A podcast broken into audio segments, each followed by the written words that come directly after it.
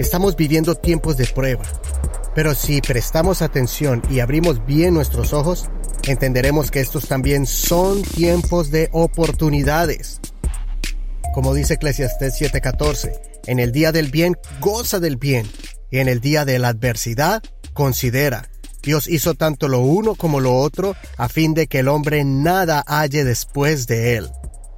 En otra versión explica con más claridad, disfruta de la prosperidad mientras puedas, pero cuando lleguen los tiempos difíciles, reconoce que ambas cosas provienen de Dios. Recuerda que nada es seguro en esta vida.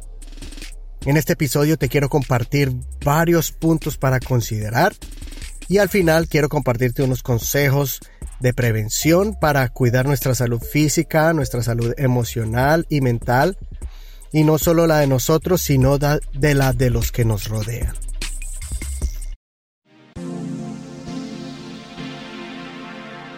Considéralo con Eduardo Rodríguez. Mensajes prácticos que te ayudarán en tu caminar con Dios. Reflexiones bíblicas para la restauración y fortaleza espiritual y emocional. En este año del 2020 fue un año donde teníamos muchas expectativas, prospectos de proyectos y entramos con muchas ganas, pero nos hemos encontrado con, un, con unas circunstancias y con unos eventos que literalmente están trastornando al mundo. Estamos escuchando de tensiones políticas, por ejemplo, entre los Estados Unidos, China, Rusia, Estamos viendo esos cambios em, geopolíticos, amenazas de guerra. Estamos mirando esos problemas en Irán, Israel y Palestina. Pero aparte de eso, estamos mirando en África todos esos, em, esas pestes de, de las langostas, así tipo en el tiempo antiguo, como esas que llegaron a Egipto. Estamos viendo en masas y según los, em, los científicos eso no se veía en décadas atrás de esa densidad. Y hace poco tembló también en diferentes partes del mundo, especialmente en los Estados Unidos también. Entonces, eh, pero la, la situación más grave es ahorita lo, lo que estamos escuchando todos sobre el virus del coronavirus y todas estas cosas han trastornado al mundo de manera que muchos no lo habían visto así. Y todos sabemos, o si tú no sabías, no queda la duda, no nos cabe duda de que Dios está, ha permitido todo esto, porque Él es primeramente un Dios soberano y segundo siempre tiene un plan detrás de todas estas cosas. Él permite que el mundo sea sacudido y a la misma vez nuestra fe es probada en medio, en medio de todos estos eventos y también muchas veces Dios lo permite especialmente a su iglesia pasar por allí porque nos permite desarrollar el don de la paciencia, ese don de la perseverancia, para mantenernos firmes y en medio de, los vientos, las mareas, en medio de las crisis. Y estamos viendo en este momento también cosas positivas. Por ejemplo, en el lado, en el mundo terrenal, el planeta se está regenerando. Por ejemplo, se están viendo niveles de contaminación que han bajado drásticamente al, al, ver que el, la persona no ha salido, especialmente en China y en diferentes lugares donde la polución ha mermado. Pero también en la parte espiritual o en la parte emocional también vemos que el mundo entra en una fase de autoevaluación. Empiezan a considerar eh, las cosas al, ver, al verse frenados de una manera drástica. Y empiezan a entender que cuando la calamidad llega, toca a todos, pobres y ricos, blancos y negros, eh, eh, no importa tu estatus migratorio, a todos. La enfermedad no discrimina. Y ahí es donde empieza el ser humano a, sacar o lo peor o lo mejor de sí. Eh, empezamos a mirar, el ser humano empieza a mirar que hay alguien superior que ellos mismos, que el trabajo, que el dinero, que las posesiones, y empiezan a evaluar y a buscar a ese Dios, a ese su creador. Muchas personas que se habían alejado del camino de Dios, ahora están empezando a buscar de Dios, a, a reconocer de que se habían descuidado por el, el vaivén de esta vida. También se reconoce que en el trajín de la vida y en este corre-corre, también eh, reconocemos que Dios nos da una oportunidad para estar más cerca de la familia, para estar más cerca de los hijos, para para abrazarlos más, para tirarse al piso y jugar con ellos y de esa manera poder desestresarse y salir un poco de esta dura realidad o de, de esto que entra en pánico, que todo el mundo está entrando en pánico. Pero en vez de uno maltratar y, y encerrarse en su, en su, en su amargura o en su dolor o en su, o en el temor, más bien uno reconoce que abrazando más a ese niño, a ese bebé, eh, ocurre en usted una, una calma y una paz en medio de toda esta incertidumbre. También eh, empezamos a considerar, el mundo empieza a considerar que existen personas en condiciones más limitadas que, el, que la de nosotros mismos. Por ejemplo, no sé si a usted les ocurrió ver a esos ancianos en los centros comerciales o más bien en, en los lugares, en, en las tiendas de mercado, ver cómo ellos con su mano temblorosa, tratar de coger un tarro de comida enlatada, tratarla de coger del mostrador. Y uno, a mí me impresionó eso. Y empiezo uno a pensar, bueno, ¿dónde están los hijos de esos señores, de esas personas? ¿Estarán lejos? ¿O eh, por qué llegaron a esa condición? Y uno empieza a evaluar y decir, Dios mío, qué, qué, qué triste, ¿no? Pero que bueno, a la misma vez uno llegar y decirle, le puedo ayudar y, y pasárselo y sentirse uno bien de que hizo algo bueno, así sea algo insignificante, algo pequeño, pero le dio la mano a alguien. Entonces son esas oportunidades que empiezan a aparecer en esos instantes. También se empieza a hablar, se empieza a hablar de la justicia, personas que no sean cristianas o no, siendo creyentes o no, la justicia está en el corazón y, empiezan a mirar esa injusticia de esas personas que empezaron a vender, a, a multiplicar de cuatro, cinco, seis veces el precio de un, de un desinfectante o de un hand sanitizer y, y el mundo gritar y decir, hey, no, eso no es correcto. ¿De dónde viene eso? Porque en el corazón está allí, empieza a, empieza a sensibilizarse en medio de la, de la calamidad. Entonces, Todas estas cosas empiezan a aparecer en medio de esta incertidumbre y estos momentos tan difíciles. Empiezas a mirar que eh, teniendo tus fuerzas y, ver a esa persona con un tanque de oxígeno, ir a buscar a, comprar comida o, o esa madre soltera. A mí me pasó eso personalmente, ver una madre soltera preocupada yendo a la tienda y decirme, mire, lo que no me preocupa tanto es la comida, ahora qué voy a hacer con mis hijos porque las escuelas las cerraron. Dice, ahora qué voy a hacer, quién me los va a cuidar a mí, tengo dos niños menores, quién me los va a cuidar, no tengo a alguien que me, que me ayude a tenerlos para yo ir y poder ir a trabajar. Y si no voy a trabajar, ¿quién me sostiene? Entonces es una conversación de cinco minutos, me entró en un estado de shock y, dar, y tuve que darle en ese instante gracias a Dios de que tengo mi esposa en mi casa, que cuida a mis hijos, que ella se ha dedicado para en estos momentos para prepararse para, para atenderlos y no tener ese, esa, esa tensión o, o escoger entre ir a trabajar o cuidarlos. Entonces son esas cosas que uno empieza a agradecer. Y bueno, y muchas cosas más que si abrimos nuestro corazón sin dejarnos perturbar por lo que pasa alrededor. Y más bien nos concentramos a escuchar la voz de Dios, vamos a entender cosas más profundas y cosas grandiosas que Dios quiere enseñarnos en estos momentos únicos que están pasando que tal vez no habían ocurrido en el último siglo. En Italia, que se salió de control esta situación donde no hay camas para tanto enfermo, donde hay miles ya de muertos, eh, los, doctores están los doctores están diciendo, esto solamente lo vimos en los tiempos de guerra, en los años 80, 90, eh, en, la, en, la, guerra de los, eh, de, en Europa del Este. Dijo, solamente eso lo vimos en, en, esas guerras y ahorita están desesperados. Entonces son, son situaciones que sí hay que considerarlas. Este podcast no lo creo para crear, eh, para crear pánico. Al contrario, quiero que tengamos una actitud optimista pero realista, que podamos hacer ese balance entre ni dejarnos confundir simplemente de una manera en, negación de decir, ah, es que yo creo en Dios y ya, y salgamos a la calle tranquilamente, pero tampoco quiero que llenemos de pánico, que nos comamos las uñas, que nos llenemos de ansiedad y que nos arranquemos el pelo, no, que no caigamos en esa, en ese estado de desesperación. Yo sí le pido y, y utilizo este canal de, de comunicación quiero poner mi granito de arena para decirte, aconsejarte, ten cuidado de explotar en tu casa por esas frustraciones, por la ansiedad, ten cuidado de desahogarte con tu esposo, con tu esposa, con tus hijos. Imagínese que en China bajaron los niveles de, de personas infectadas, pero aumentaron los divorcios, porque muchos no pasaron la prueba del encierro y por estar encerrados allí en ese virus, por evitar el virus de... Eh, el virus, el coronavirus, ahora se les metió fue el virus de rencor y los enfermó y mató su matrimonio. Así que cuida también tu, es un tiempo más bien de unirnos, es un tiempo de desarrollar más bien la unidad, de sentarse, de hablar y decir, bueno, ¿qué vamos a hacer? Plan A, plan B, plan C. Si pasa esto, ¿qué vamos a hacer? Y empezar a animarnos constantemente. Gracias, gracias porque, porque acabaste de ir a trabajar y viniste sano y salvo. Gracias por eh, atender la casa, hablarse entre parejas, entre esposos a los niños, agradecerles por el buen comportamiento, por el apoyo que les da y poderles hablar a ellos, eh, poderles hablar a ellos de una manera práctica. Y yo pienso que en otro, el siguiente programa que quiero hacer es cómo hablarle a los niños eh, sobre esto, ¿no? Pero eso lo vamos, lo quiero hacer en otro podcast, en otro episodio.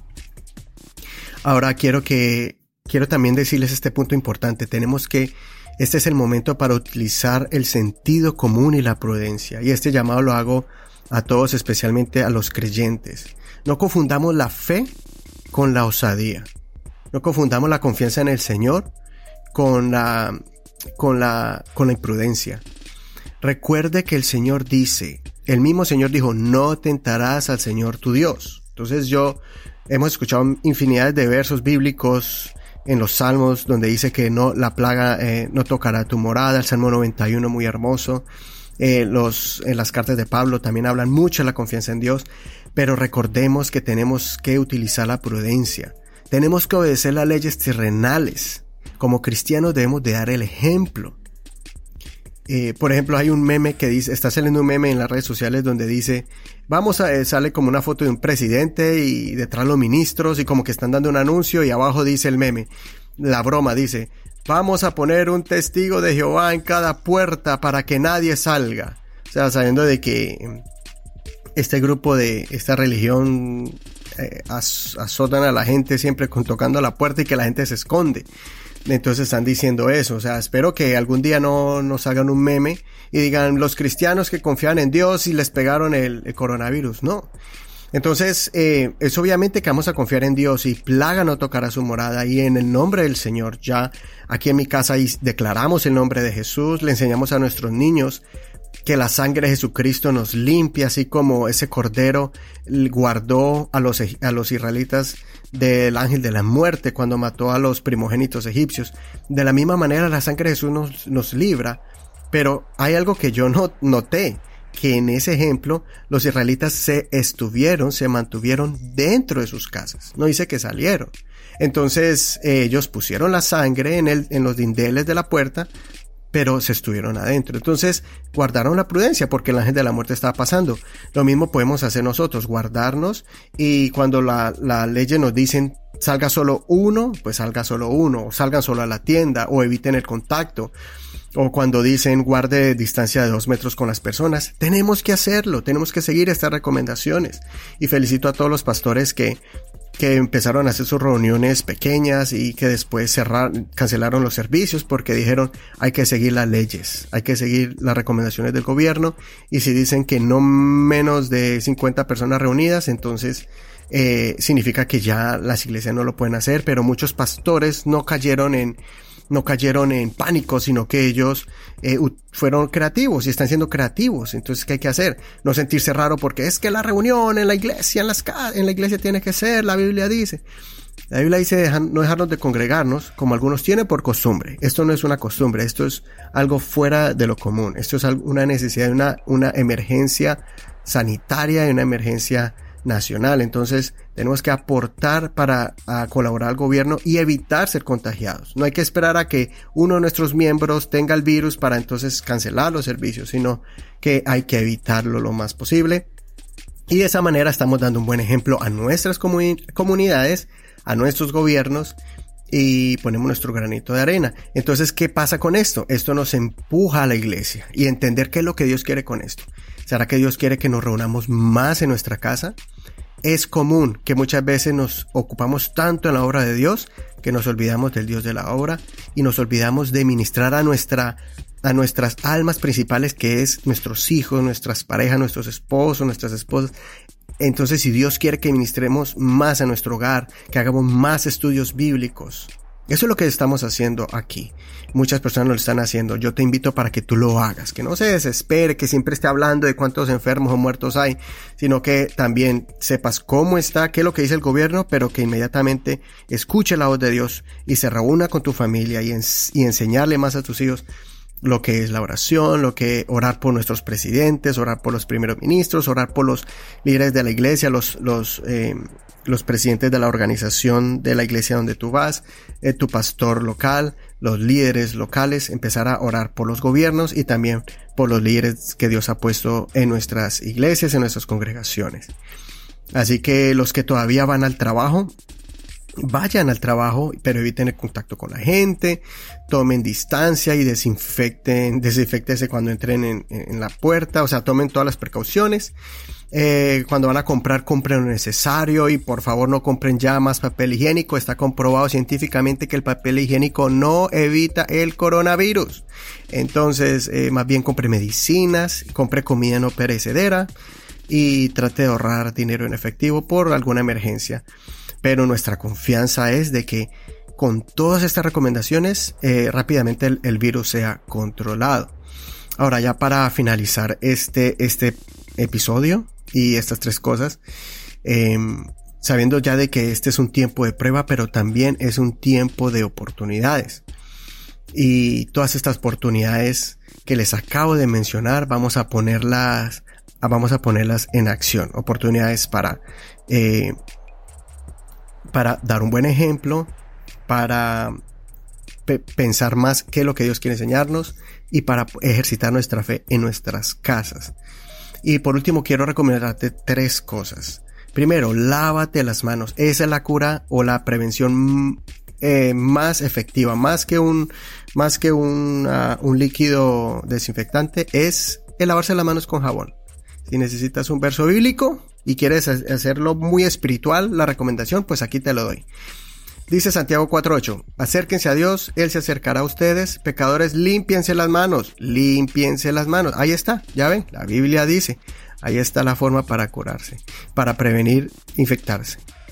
Ah, y los, de los, ustedes los inconstantes purifiquen su corazón. Aquellos que no creen que el virus le va a llegar, piense en los ancianos, piense eh, en, las personas enfermas, que tal vez usted puede estar infectado y puede recuperarse rápidamente, pero piense en aquellos que están vulnerables, que usted puede ser un transmisor sin darse cuenta, eh, o más bien evite ser un transmisor y espere que esto tome bajo, esté bajo control para poder entonces ya empezar gradualmente, empezar nuestras vidas cotidianas y normales.